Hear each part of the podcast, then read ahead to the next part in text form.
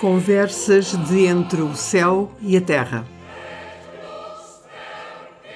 Percursos no reino da consciência. Sandra Gonçalves conversa com o nosso entrevistado de hoje, o professor Dr. Mário Pinto Simões, psiquiatra e investigador da consciência.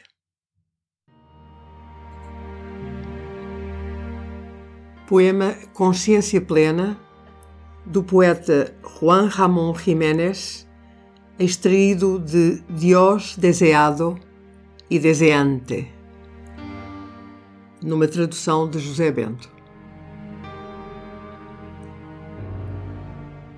Leves-me consciência plena, desejante Deus por todo o mundo. Neste mar terceiro, quase ouço a tua voz, a tua voz do vento, ocupante total do movimento, das cores, das luzes eternas e marinhas. A tua voz de fogo branco, na totalidade da água, do barco, do céu, traçando as rotas com prazer, gravando-me como fulgido minha órbita segura de corpo negro com o diamante lúcido dentro de si. Bom dia, professor Mário.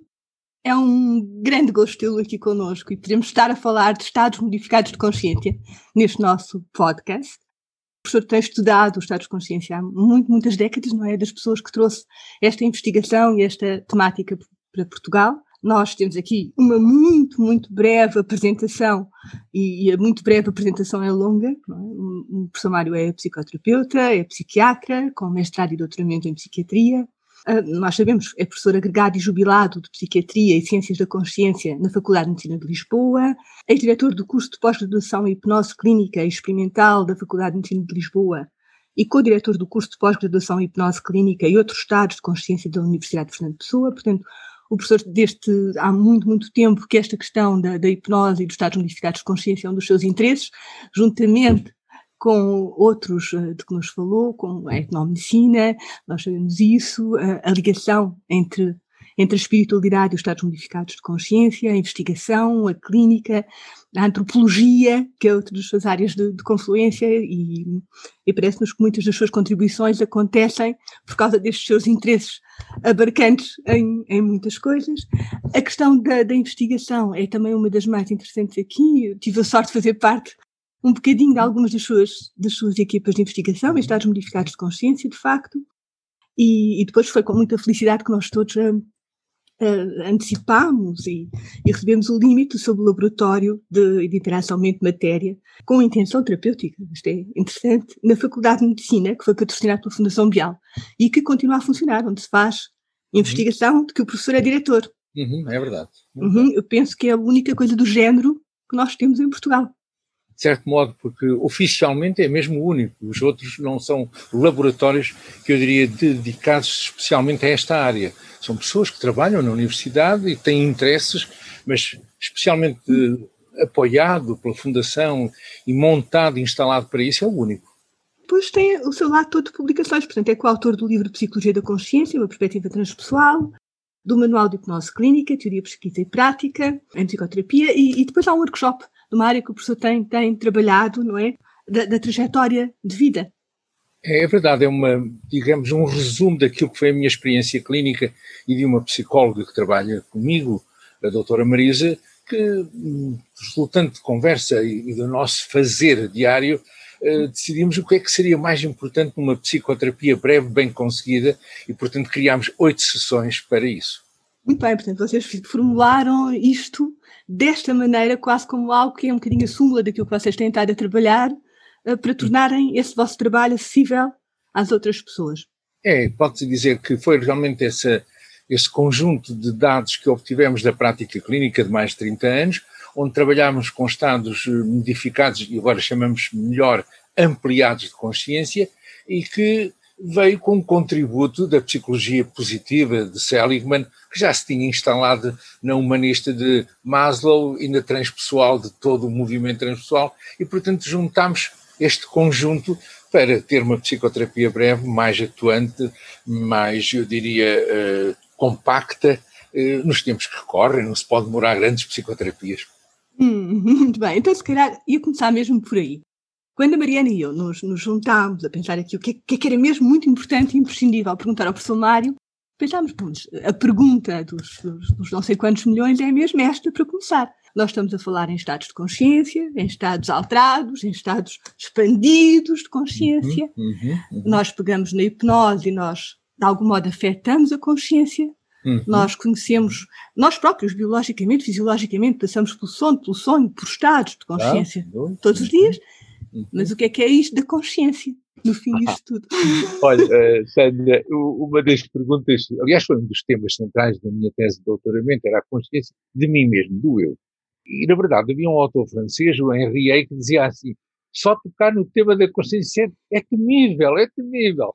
Portanto, porque uh, ainda hoje se discute uh, o que é isso da consciência. Quer dizer, portanto, ter uma definição que sirva para toda a gente, que seja englobante, é mesmo muito difícil. Mas eu vou tentar, porque temos que falar da consciência, então falamos de um assunto e depois não temos uma definição uh, operacional. Então, operacionalmente, eu diria, a consciência é a totalidade hum, da nossa vida psíquica neste momento, mas que surge integrada nas suas diferentes funções, uh, surge como reflexiva, e se não tiver estas características totalidade integrada e reflexiva, eu diria que algo fica perturbado. Portanto, eh, se não tem estas características, poderíamos quase dizer que existe doença, pelo menos doença eh, no sentido da comunicação com outras pessoas.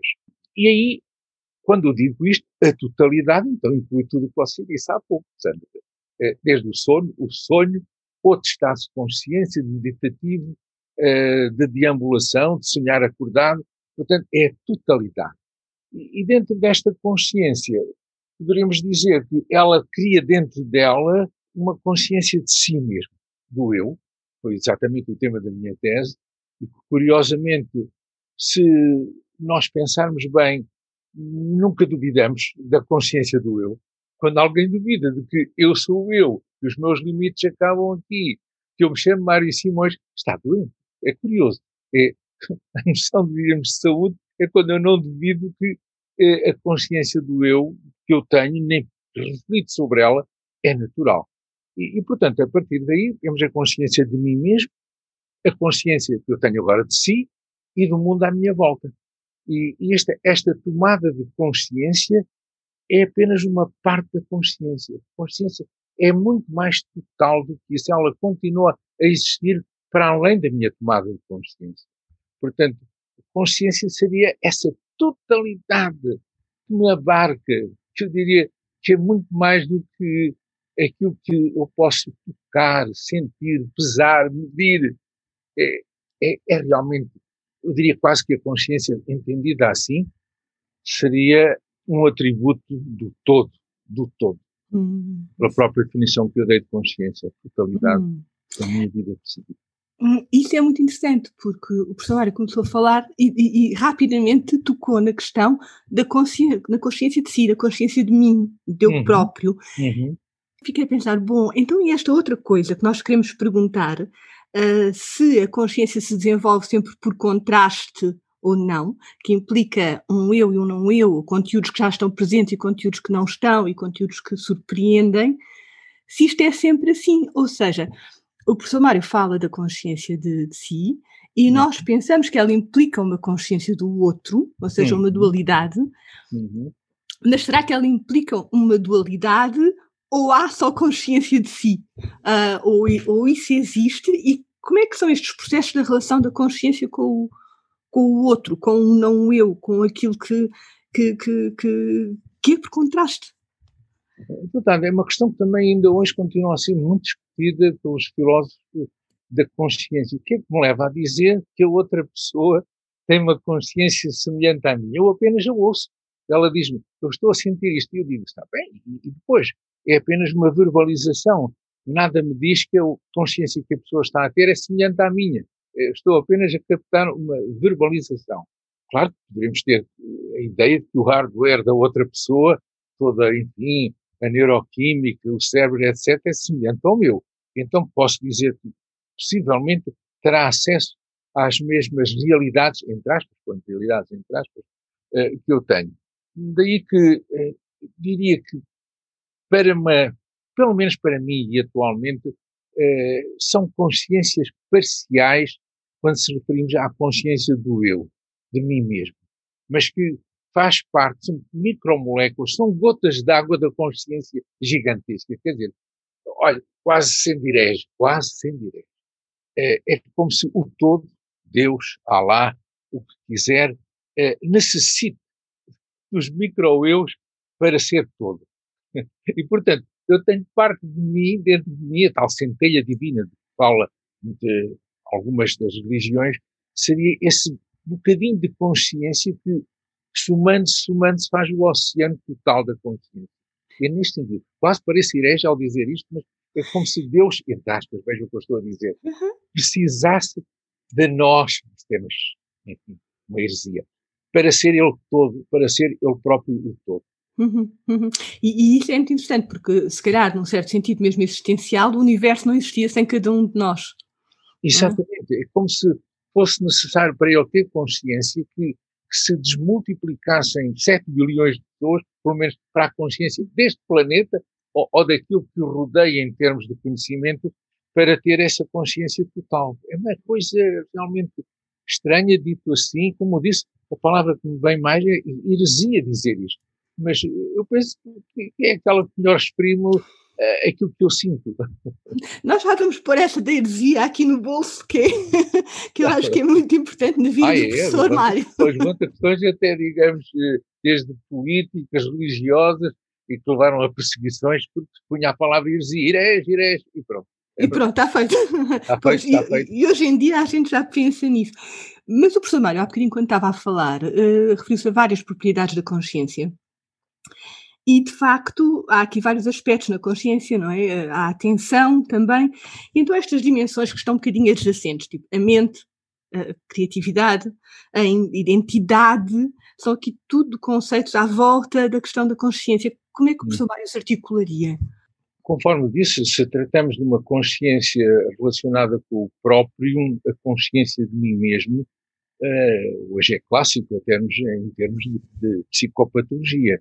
Curiosamente, quando temos saúde mental, não duvidamos de uma série de características, como disse, a identidade, que eu me chamo Mário Simões, e uma pessoa que tem uma doença mental grave, como por exemplo a esquizofrenia, vai duvidar que ele é ele, e sente-se como Napoleão, sente-se como outra personagem, portanto, essa identidade. Outras pessoas sentem que, que, que eu não sou só eu, que sou um ser múltiplo, claro que hoje, de um ponto de vista filosófico, até podemos dizer isso, quer dizer, que somos seres múltiplos, eh, temos subpersonalidades nossas, eh, mas quando uma pessoa adquire e de tal forma a vive intensamente sendo disfuncional, e hoje até se chama isso uma perturbação dissociativa da identidade, de novo cá está. A pessoa duvida de que, de que ele é ele, meu Deus, está, está, está doente. Mas estas ou, ou realmente os meus limites acabam aqui. E há pessoas que dizem, não, eu tenho um sentimento de fusão com a realidade e deixo de ser eu, eu quase senti-me quase como um animal dentro de mim, outros seres que me habitam, perco os limites do eu, de novo, outra perturbação ligada a uma doença grave. E só para lhe dar a ideia de que ter saúde é não duvidar de, destas características eh, da nossa consciência de nós mesmos. Não, nem pensamos, não estamos tão saudáveis que não duvidamos nada disto. Nada, nada disto. Este aspecto é realmente estranho. Depois, claro, podemos pensar que estes, estes dados ou estas características, como eu disse, da unidade, da identidade, dos limites do eu, podem ficar modificados quando não estamos na consciência vigilante. E aí os limites ficam mais difíceis.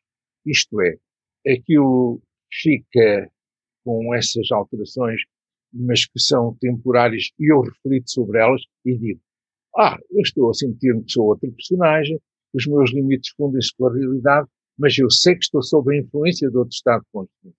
Ou porque tomei um psicodélico, ou porque pratiquei uma disciplina espiritual, e então esta tal consciência reflexiva que eu falei de início mantém-se. Quer dizer, eu não a perco. É quando eu perco a consciência reflexiva do meu estado, de que eu estou diferente do meu habitual uhum. e, e, e, não a critico, aí eu diria, estou perturbado e inadaptativo à vida de relação ou até à manutenção da minha própria vida. Uhum. É por isso que se diz que pessoas que praticam disciplinas espirituais podem ter estas alterações todas que eu disse, mas sabem que estão sob a influência, o controle, a reflexão do estado em que se colocaram. E, e portanto, acaba, são estados temporários, são estados ampliados de consciência que saem fora do nosso estado de vigília. E nesse caso, não são patológicos também. Eh, são estados dissociativos eh, eh, em relação àquilo que seria o modo de funcionar normal, mas que estão sob o controle, são objeto de uma reflexão consciente e estão integrados. Isto é, estes estados são integrados na própria pessoa para que ela seja mais e melhor. Por isso seguem vias religiosas, vias espirituais, pessoas que experimentam psicadélicos para ampliar a sua mente e a sua consciência. São... E como é que isto joga com a criatividade? Mas é interessante a sua pergunta. Eu, eu, sou do tempo em que os Beatles tiveram uma grande difusão. E, na altura, os Beatles faziam também as suas experiências dos anos 70, eh, depois tomaram psicadélicos. Uma das suas músicas uh, evocava o LSD, Lucy in the Sky of Diamonds, e, e aí as pessoas começaram a perguntar como é que eles conseguem ser tão criativos. Será, será porque tomam psicadélicos? Portanto, mas não. Os psicadélicos apenas fizeram vir ao de cima uma criatividade latente. Muita gente tentou tomar LSD e, outras, e outros produtos para ver se a criatividade era tão grande como a que eles tinham com as, com com as canções de sucesso e não, não conseguiram. Portanto, este tipo de, de criatividade é como se já estivesse latente dentro de nós e que pode ser expandido por alguns meios, como disse, pela prática de meditação, pela prática de toma de psicodélicos, até a própria hipnose pode ampliar esse acesso a, a, outro tipo de criatividade. Muito bem, portanto pode ser aprendida. Exatamente. O eh, acesso pode ser aprendido. Pode ser aprendido, exatamente. Pode ser praticado. É como um atleta que gostaria de saltar, sei lá, um metro e meio, dois metros em altura depois vai começando com 50 centímetros, 60, 70, 70, e depois vai até ao seu limite porque treinou, porque aprendeu. Pode ser exatamente apenas por meios físicos, eh, é possível, existem algumas práticas, até diria xamânicas, de certas posturas, que adquirem posturas de animais, e com isso leva-os, eh, digamos, a desenvolver uma outra percepção do seu corpo e da sua criatividade, ou por tomas químicas. Quer dizer, a criatividade pode ser estimulada por meios vários, físicos, químicos, etc., que ampliem este estado de consciência vigil, que é muito limitado. É apenas este. É utilitário. Este é para a manutenção da vida. Obrigada, professor. Então, e se nós agora um, fizermos aqui um pouco um salto e pensarmos uh, na questão da, da, da, inteligência artificial, nomeadamente a inteligência artificial forte, que implica uh, uma capacidade de aprender e de se reconstruir da própria, do, do próprio programa, da própria, entidade, que se especula que pode gerar ou não consciência. Quando se fala de inteligência, já se está a falar de coisas que não se sabe muito bem, não é? Temos por base os nossos, muitas vezes os nossos um, próprios algoritmos ou os nossos próprios processos uh, humanos para gerar aprendizagem, para gerar construção, outras vezes não, não é? procuram-se outros, outros, outros processos eventualmente mais otimizados, uhum. mas é um tema que mexe muito connosco, não é? E mexe connosco porque implica autoexploração, mas também porque pode, uh, nos questiona muito, quer dizer, então se uma, se uma digamos, aparelho no sentido lato. Se uma, se uma coisa que é posta a, a funcionar desta maneira uh, é melhor do que nós, ou nos supera em algumas dimensões, uh, em que é que isso nos deixa. E, portanto, esta busca é uma coisa, na sua opinião, que pode ser favorável à expansão de consciência e em que medida, uh, que pode pôr em perigo, em perigo algumas dimensões da nossa humanidade. Como é que, como é que pensa nisto? São todas questões muito pertinentes, Sandra. As que eh, por exemplo, a inteligência artificial evoca que a máquina pode ser consciente. Hum. Eh, Ora, até hoje, o que nós temos é, digamos, um conjunto de ações que as máquinas fazem muito mais rápidas que nós, mas extraordinariamente muito mais rápidas. Se esse processo que as máquinas estão a fazer para serem mais rápidas é um processo consciente, a máquina sabe que está a fazer isso, tem consciência de que está a fazer isso, eu penso, eu penso que não. Portanto, falta-lhes essa, essa reflexão, essa máquina que sabe, sabe que está a fazer aquilo. Faz. Foi programada. E falo muito melhor do que nós em termos de rapidez. Isso é, é verdade. Se isso será uma vantagem para o futuro, para já, em termos de substituição de trabalho manual duro, sem dúvida, sem dúvida. Trabalho mental rápido, os motores de busca que nós trabalhamos, meu Deus, que ele ia ter aqueles dados todos e em segundos termos aquilo tudo. Se essa inteligência artificial vai, digamos, eu diria, ser igual àquela que eu definirei, ou que eu defini como consciência, portanto, que integra várias funções, que, que reflete sobre aquilo que está a fazer. Até agora, eh, as máquinas fazem, mas não há ali uma ideia de que estão a sentir, estão, digamos, a integrar como uma experiência estritamente subjetiva de que a máquina sabe que está a fazer aquilo. Faz. Mas, embora começam cada vez mais, como falou muito bem, com os algoritmos a simular, até agora simulam muito bem o que seria um comportamento humano. A robótica, enfim, que nós temos visto até no último uh, Summit o World Summit aqui em Portugal e, e filmes de ficção científica, pois têm trazido esta questão até que ponto é que as máquinas são quase suscetíveis de imitar sentimentos como de apego, como de uh, manipulação de emoções e estamos muito próximos, mas um, para já vejo muito difícil criar esse sentimento subjetivo de, de, em que uh, eu reflito com emoção, com emoção, com emoção, aquilo que se está a passar. Porque refletir, uh, os algoritmos refletem, é por isso que eles existem, eles estão a refletir, mas não há esse componente subjetivo, uh, emocional, esse sentimento, embora nós começamos a ver que, e aí ficam os limites um bocado esbatidos entre aquilo que é a nossa consciência e a consciência animal. É, portanto, animais já têm consciência de si mesmo. Portanto, os uhum. golfinhos, por exemplo, os elefantes, os primatas, já começam a ter consciência de si mesmo. Noutros, noutros campos, eu vejo ainda difícil esse sentimento, sobretudo com as máquinas, de ser uh, algo de, que nem chega àquilo que ainda é um animal, que é esse pressentimento, essa consciência de vigília, mas não reflete. Um, um gato, um cão, pois está atento, está a ter consciência, mas não está a refletir. Está presente, uhum. capta, mas não reflete que, que é ele próprio que está a integrar dados. Acumula-os, isso sim. É uma consciência de vigília, uhum. mas não é uma consciência nossa eh, onde nós podemos, digamos, programar, uh, antecipar, hum.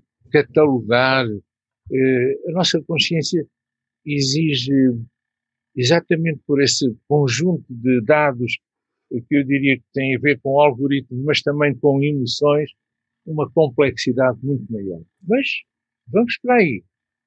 É possível que hum, todas essas ficções que se falam do perigo da inteligência artificial poder um dia tirar-nos o nosso lugar dominar-nos, uhum.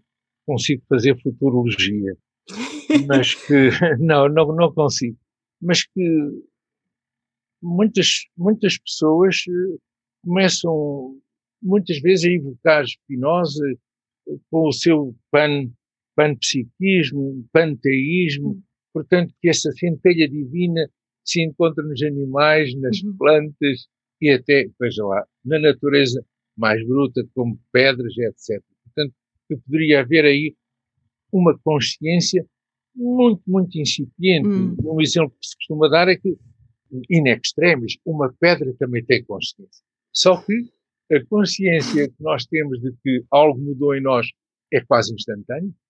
Numa pedra pode demorar 400 anos a chegar à conclusão que diminuiu um milímetro devido à erosão do vento. Portanto, veja, isto é uhum. levando as coisas ao extremo de que essa consciência existe em todo o mundo, tudo é consciente de si mesmo, só que o tempo de consciência é diferente. Uhum. Quase como o Chalmers também, não é? E o seu. Oh, professor Mário, eu estava a ouvi-lo falar e veio uma ideia assim um bocadinho maluca que se calhar vou deixar no ar, que é então, e os estados modificados ou alterados de consciência, a capacidade de uhum. alterar a consciência, até que ponto é que isso é humano uh, e é tão importante na nossa percepção de ser humano que se calhar acrescentar aqui outra dimensão. Absolutamente, absolutamente. Quer dizer, se nós vivemos neste estado de consciência em que estamos agora, que é o mais instável, Sandro, o mais instável. Quer dizer, é preciso termos dormido bem, estarmos espertos, o assunto ser interessante, não, não, não termos necessidades fisiológicas. E é muito instável, muito variante durante o dia. Estados mais estáveis é o sono e o sonho. É muito bem caracterizado tudo isso. Portanto, estes estados ampliados, expandidos de consciência, modificados, chamados altered em inglês, mas são altered, são modificados em relação a este. Uhum. É apenas isso. Este, portanto, julgamos que é o mais estável, é realmente o mais instável. Uhum. Ora, qual é a vantagem? É que este aqui é muito utilitário. Este estado de vigília é de manutenção da vida, vida psíquica e da vida fisiológica.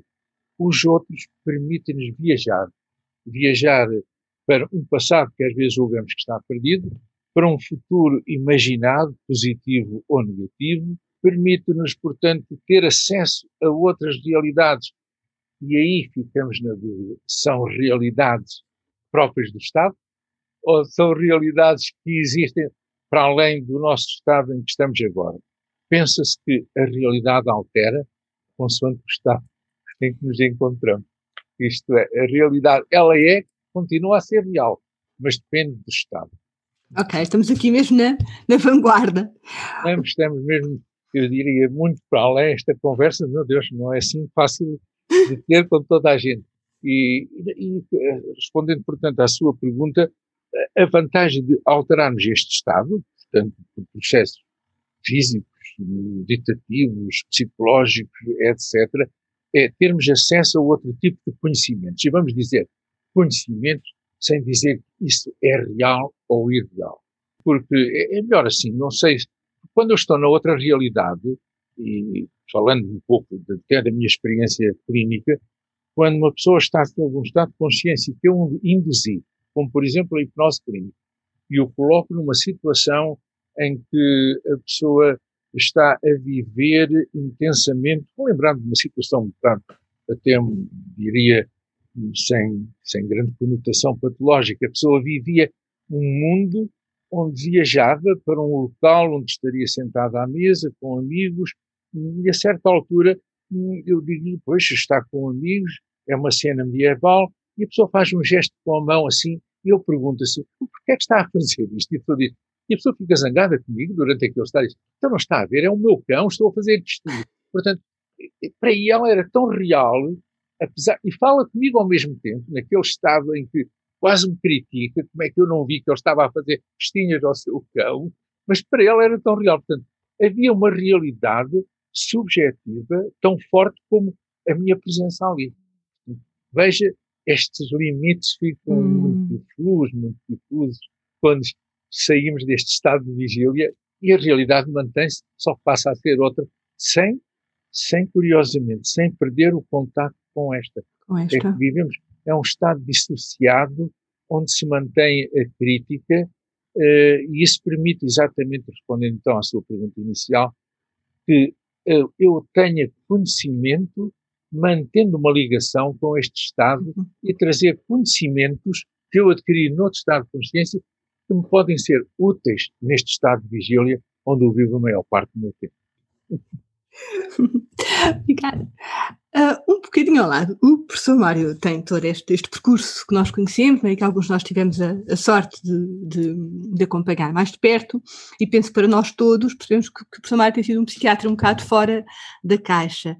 E neste sentido, o que é que o, que é que o professor um, apreende disto? Quer dizer, sente esse antagonismo das instituições em determinados, ou tem sentido em determinados momentos, como é que o lê para si, mas também que consequências é que, se ele existe, e, pronto, eu penso que é mais ou menos em algumas circunstâncias nítido que existe, chamado antagonismo ou não, que consequências é que isto tem ou que impacto é que isto tem, depois naquilo que se faz em termos de progresso do conhecimento e mesmo de expansão da, da consciência. Pois, eh, isto é uma zona, digamos, de fronteira, de fronteira, eh, porque, digamos, praticamente a ciência divide-se nas ciências exatas e nas ciências humanistas. E se eu estou a trabalhar num local onde as ciências são exatas, se eu venho com estas ideias, onde uma marca é o subjetivo, isto fica tudo um pouco esquisito para as pessoas que estão no outro lado das ciências exatas. Mas admitindo que, apesar de tudo, e a medicina é, é uma arte e ciência, consegue lidar pelo menos através da psicologia, psiquiatria, com zonas de fronteira e aceitar essa subjetividade. Uh, no entanto, quando nós propomos que essa subjetividade vai para além dos limites do patológico, aí fica um bocado difícil de aceitar. E, na verdade, só quem se interessa pelas doenças, pelas, pelas ciências humanistas, que vão para além daquilo que seria a arte, ou outras semelhantes, e que vão, por exemplo, para a antropologia, começam a aceitar que existem outros modos de uh, explicar o mundo, de ter outros conceitos da realidade, e foi isso que me levou para a antropologia, perceber o, o, como é que outros povos conseguem lidar com esses estados de espírito que na sociedade ocidental são muitas vezes considerados patológicos, mas nessas sociedades eles sabem bem a diferença e reconhecem mesmo doença mental quando lidam tão bem com outros estados uh, mentais, com estados modificados e alterados de consciência. Portanto, é curioso que, admitindo essa possibilidade, eles próprios percebem que há uma autocrítica, sabendo até que ponto é que aqueles conhecimentos obtidos sob a influência de psicadélicos, plantas, práticas xamânicas, são, digamos, integrados ou não na sua vida do dia a dia. E se não são, é o próprio xamã, é o próprio medicine man que diz aquele membro da nossa tribo está doente e temos que o tratar com as nossas metodologias.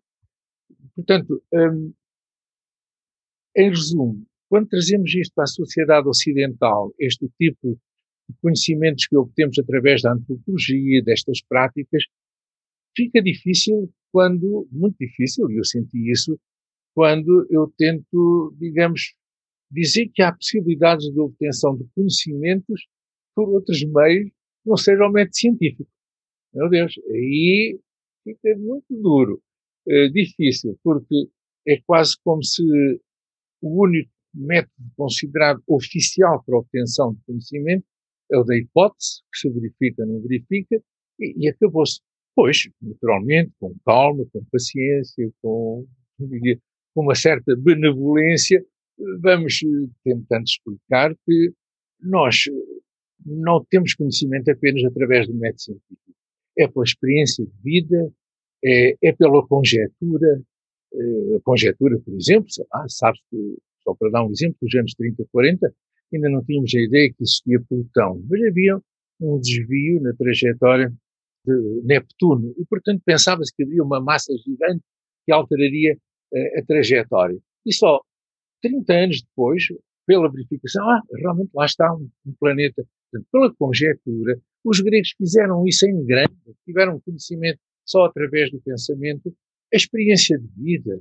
E depois, trazendo isto até numa brincadeira para a vida do dia a dia, as pessoas que vão utilizar o método científico para escolher o seu cônjuge, o seu namorado ou a sua namorada, ou escolher o carro, ou escolher a sua casa, vão ser uns chatos na vida se utilizam o método científico fazem, escolhem porque lhes apetece, porque é bonito, porque tem um sentimento interior que os realiza, porque os faz sorrir interiormente.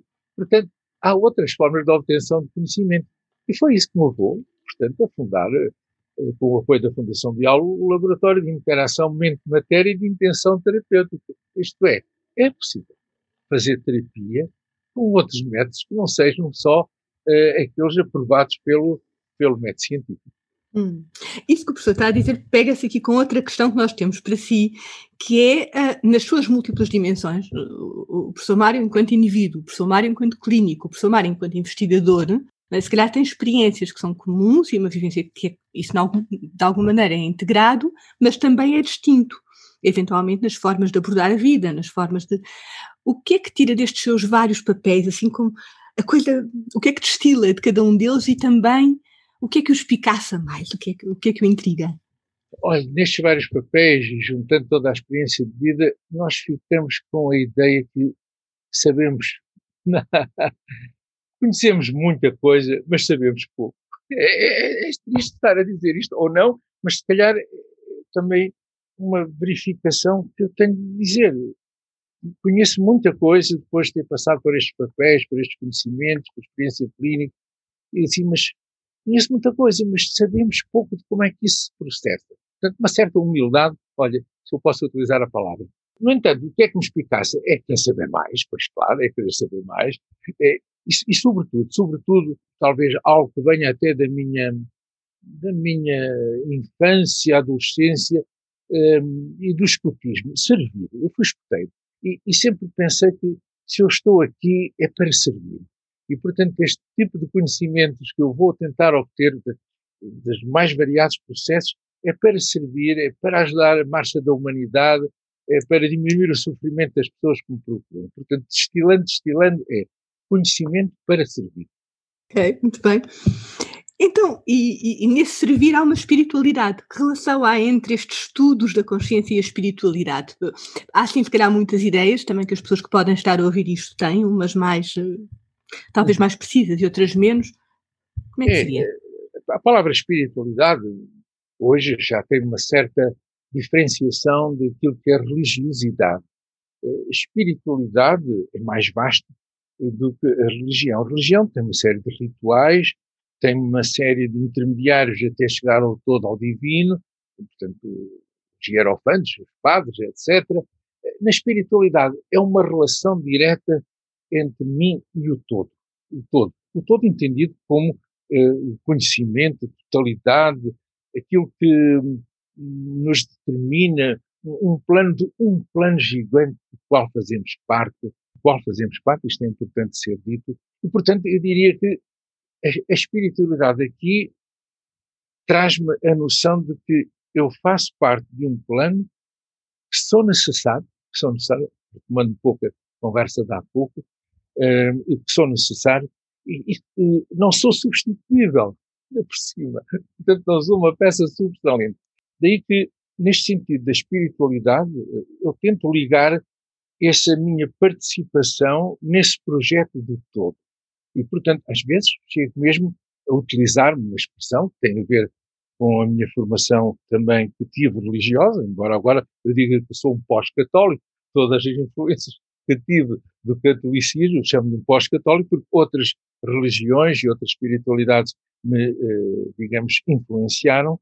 E, portanto, eh, nesse sentido, eu diria que ser espiritual é estar ao serviço de um plano maior, de que eu faço falta nesse plano, que não sou uma peça sobressalente e que estou disponível para aquilo que for, digamos, eh, a minha missão, que ainda anda a tentar procurar esse propósito. Chega a esta altura, perguntando há pouco o que é que diria, eh, conhecimento para servir, mas eu digo servir, mas sinto ainda que não se esgotou esse propósito. É estranho chegar a esta altura, como professor jubilado, muitos anos de clínica, ainda diga assim, ainda, há algo que o propósito de vida, o meu propósito de vida, uh, não se completou ainda. Uhum, uhum. Cá está, e algo que se calhar a experiência dos estados ampliados de consciência também lhe traz. Esta noção do divino, uh, seja lá o divino, uh, aquilo que for, para, para cada um, faz-nos falta enquanto seres humanos? Ou... Uhum. Olha, é uma pergunta que remete muito para a subjetividade. Nós eh, vimos alguns filósofos que não sentem essa falta do divino, é verdade? Jean-Paul Sartre, não é? Quer dizer, quase que diz que estamos no mundo do inferno, e o inferno ainda por cima são os outros, o, o nada eh, também. para outras pessoas, esse sentimento de, de pertença, de pertença uh, é absolutamente necessário.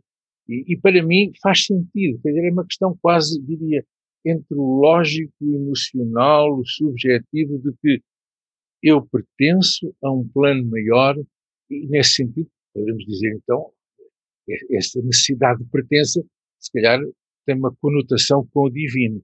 Eu, eu sinto que, para mim, para mim, pelo menos, eh, sinto essa, essa apetência, ou vamos chamar apetência, olha a palavra como veio, sinto essa apetência de acreditar que faço parte de um plano maior e que, hum, portanto, hum, dá sentido à minha vida. Eh, para outras pessoas, admito que não. Estiveram cá, esta vida são dois dias, o primeiro já passou, e portanto vamos retirar o máximo que tivermos desta vida, em, seja em planos intelectuais, seja em planos materiais, mas para mim, pelo menos é a minha vivência, hum, não vai nesse sentido. Sinto essa necessidade, quase diria, de uma magia do divino, do qual eu faço parte, pertenço e que tenho um papel a desempenhar. Uhum. uhum. E, e, passando o indivíduo para um, uma perspectiva um bocadinho mais histórica, não é? Nós temos um, quase esta dialética entre períodos, épocas, correntes filosóficas, em que o divino é muito valorizado ou incorporado e outros em que não. E quase a nossa história do conhecimento e a nossa marcha vai se articulando nesta, nesta dualidade. Não é? Nós, mesmo hoje em dia, nós conhecemos uh, uh, pessoas, e não só pessoas, mas abordagens à realidade, nos dirão, bem, isto, isto, isto é. E, e, cada vez menos, mas que dirão que esta ligação ao divino é uma coisa quase patológica, é uma coisa infantil, quase à, à, Freud. No entanto, uh, nós olhamos para a história e vemos as produções e vemos uma quantidade de coisas. Por outro lado, em determinados momentos, parece que foi mesmo muito importante e muito instrumental que, que houvesse esse espaço e que houvesse essa, essa racionalidade também. Do, do que o professor Mário conhece, como é que equaciona isto em termos, por exemplo, do que é um indivíduo saudável ou do que é uma sociedade saudável, que, que faça sentido enquanto movimento evolutivo e produtivo? Uhum. Uma sociedade saudável. É difícil, é difícil definir, é como se uma sociedade saudável é uma sociedade que vive em equilíbrio. E não sei porquê, quando estava a fazer a pergunta, apareceu-me aquele símbolo do tal. E vejo que o símbolo do tal tem preto e tem branco, e o branco tem uma pinta eh, de preto e o preto é uma pinta de branco. E vive em equilíbrio e gira. Portanto, uma sociedade saudável, eu diria uma sociedade em equilíbrio, em harmonia, em harmonia, onde, onde uh, as ideias podem fluir, podem fluir, mesmo que às vezes sejam uh, avessas àquilo que está a ser a evolução uh, do momento, mas daí que nascem, que nasce muitas vezes uma outra coisa nova, desde que haja harmonia. E harmonia é, é respeito pelo diferente, é conseguir conviver com ideias que muitas vezes ainda não são, não são aquelas que são prevalentes. E se conseguirmos conviver nesse sentido, eu acho que isso traduz uma, uma sociedade saudável. Veja-se que, por exemplo, em alguns casos, aquilo que foram ideias novas foram combatidas, combatidas mesmo há bocado falei de heresia, depois ridicularizadas, eh, porque já não conseguiam combatê-las, porque elas começaram a infiltrar-se mais, e, e, no final, quando são aceitas, as pessoas que as aceitam dizem, mas o que é que esta gente anda a dizer de novo? Toda a gente sabe, portanto, foram aceitas. Portanto, essa primeira parte do combater e, e, e do ridicularizar, eh, se elas não tivessem esse aspecto, e fossem dizer assim, ok, são ideias, deixa-os falar, mas de haver aqui sim uma harmonia, um respeito mútuo. As pessoas que trazem novas ideias e aquelas que têm as antigas, simplesmente ouvi-las e deixá-las crescer por si, que é difícil, o que é difícil, porque depois há muita coisa da natureza humana, sobretudo ligada ao poder, que não deixa que, pelo menos de início, as novas ideias venham pôr em causa uh, os paradigmas. Nós sabemos, os novos paradigmas disse até, e agora pode ser uma brincadeira, que as novas ideias surgem e impõem-se porque os as velhas desapareceram da face da Terra. Veja lá, isto é, em vez de ter sido um convívio natural, não, é porque as pessoas que as representavam deixam de cá estar. Portanto, uma sociedade saudável seria uma sociedade que viveria em harmonia, que respeitaria ideias, que permitiria, digamos, a experimentação onde não haja sofrimento do ser humano. Isso é importante. Uhum. Ou de animais, ou de animais. Portanto, calhar é algo daquilo que marca alguns dos nossos períodos dourados da história, não é? é. A capacidade de conviver, mesmo com alguma tensão de, de, ideias diferentes, não é? Essa, essa pluri... Todo o Renascimento foi assim, uma capacidade, o pensamento grego, aliás, chegaram a conclusões fantásticas que a ciência tem estado hoje praticamente a confirmar e chegaram lá apenas por, através da conjectura, do pensamento, etc. Professor Mário, então e agora pegando um bocadinho ainda, que nós temos que falar disto, das substâncias ligadas à expansão da consciência. Como é que viste? A prova uh, põe condições, que consequências é que vê? Uh... Olha, sem dúvida, eu próprio também experimentei algumas dessas substâncias para saber como é que funcionavam e, como disse, entramos noutros mundos uh, subjetivos. quando lá estamos, aquilo tem uma característica tão real mas como sabemos que estamos sob a influência dessas substâncias, eh, portanto, refletimos sobre isso eh, e sabemos que, ok, é real enquanto estou neste estado. Quando eu volto, o importante aqui é o que é que eu aprendi quando estive nesse outro estado? O que é que eu aprendi que me pode ser útil quando eu estou na minha vida vigil natural? E aí, com substâncias, com hipnose, com meditação ou qualquer outra coisa. Com as substâncias, as substâncias têm um power, um poder muito mais, eu diria, forte, é muito mais forte que estes estados, porque subitamente somos transportados numa hora, em minutos, em cinco minutos, por exemplo, com algumas substâncias, para esses estados de consciência. E aí, quando estamos lá, temos acesso então a conhecimentos acerca de nós, acerca do mundo, de outras pessoas, que se não os, digamos, tratarmos quando estamos em estado de vigília de novo e os integramos na vida do dia a dia, eu penso que traduz uma mistura perigosa em que acreditamos que aquilo que vimos lá é a realidade. É a realidade daquele estado, mas não deste. Então há pessoas que têm acesso a informação eh, sobre os mais variados aspectos, até das relações interpessoais, que aprendem nesses estados de consciência, da hipnose, utilização de plantas, substâncias psicodélicas, etc., e depois trazem isso e fazem disso a sua verdade para a vida real no convívio com as outras pessoas. E isso deu algumas vezes muito mau resultado, porque não perceberam que o, o conhecimento que obtiveram era real no outro estado de consciência. Daí que acho que sim, é hoje um novo caminho, diria, um novo caminho dentro da psiquiatria, a utilização destas substâncias para uma psicoterapia mais breve, mais rápida, mais incisiva, eh, mas que não pode ser só uma toma ao entrar nesses estados, se não houver uma integração a posteriori, eu diria, sem dúvida, hoje para acompanhar pessoas em estadios terminais de vida, doenças graves e dolorosas, é realmente hoje uma, uma benesse que se pode ser utilizado, mas sempre que utilizem esses casos de consciência ampliados, qualquer que seja o método, onde se obtém conhecimentos, devem ser integrados com alguém para perceber e, e não aderir completamente àquilo sem qualquer crítica.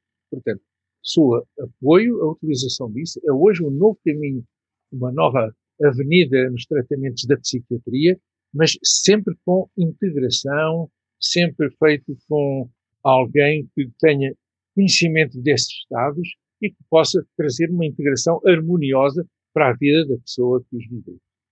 Ok, eu vou tomar a liberdade de frisar isto que o professor Mário está, está, está a dizer, portanto, da necessidade de acompanhamento uhum. profissional qualificado. Estamos a falar de terapeutas formados, não, é? uhum.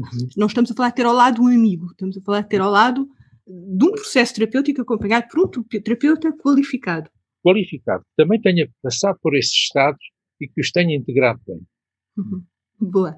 Então, e o professor Mário, se calhar para finalizar, estava-nos há bocadinho a falar uh, destas aprendizagens, noutros estados, aqui e além, e se calhar uma pergunta para nós concluirmos seria esta, então, e, e o professor Mário, que nos tentara falar disto, se fosse assim buscar, uh, uh, o que é que aprendeu? o que é que eu aprendi destas coisas todas, de uhum. tudo o que tivemos? Um, Olha, de certo modo, eu diria, uma certa humildade. É estranho uh, estar a dizer isto de, de mim mesmo, mas uh, volto de novo a dizer que conheci muita coisa, mas tenho o sentimento que sei pouco. E passei a ser humilde numa aceitação daquilo que se me apresenta, tento perceber, estabelecer relações, nexos, criar um melhor ambiente para o serviço a, uma pessoa ou à sociedade em geral. Isso foi aquilo que eu aprendi, foi sobretudo essa humildade de, apesar de eu ter aprendido muito, eu, eu, eu acho que sei pouco. Se calhar é uma coisa esquisita, mas é aquilo que me vem à mente assim com mais premência. Sabe? É estranho o que estou a dizer. Mário, muito obrigada pela nossa conversa. Um, eu vou parar a nossa gravação, portanto, uhum. o nosso podcast acaba aqui com, com, com um grande abraço e, e nós, se calhar, falamos mais um bocadinho. obrigada. Eu é que fico muito grato pela oportunidade que me deu, porque eu acho que ao longo da minha vida nunca tive assim tanto tempo, eh, digamos, de exposição para falar um pouco daquilo que foi uma trajetória de vida, daquilo que fui fazendo, daquilo que me interessou. Eu grato à Sandra por me ter dado esta oportunidade. Sandra. E à Mariana, este é aqui o nosso projeto. Muito obrigada. Obrigado, Sandra, também. Obrigado. Poema If, de Rudyard Kipling, numa tradução para português de Mariana Inverno. Se fores capaz de manter a calma, quando todo mundo em redor já a perdeu e te culpa. Se puderes em ti crer quando todos duvidam, e para os mesmos, no entanto, encontrar desculpa. Se fores capaz de esperar sem te desesperares, ou, se enganado, não mentires ao mentiroso, ou sendo odiado, não deres espaço ao ódio. E contudo não pareceres bom demais, nem pretencioso. Se fores capaz de sonhar sem que os sonhos te dominem. Se fores capaz de pensar e não tornares o pensamento o teu alvo. Se ao encontrares a desgraça e o triunfo, conseguires tratar da mesma forma esses dois impostores se fores capaz de suportar a verdade de que falaste, ardilosamente mudada a fim de armadilhar os tolos. E ver as coisas pelos quais desta vida destruídas e refazê-las com ferramentas já gastas. Se fores capaz de arriscar de uma única vez tudo quanto ganhaste em toda a tua vida e perder. E ao perder, sem dizer uma única palavra, voltar ao ponto de partida.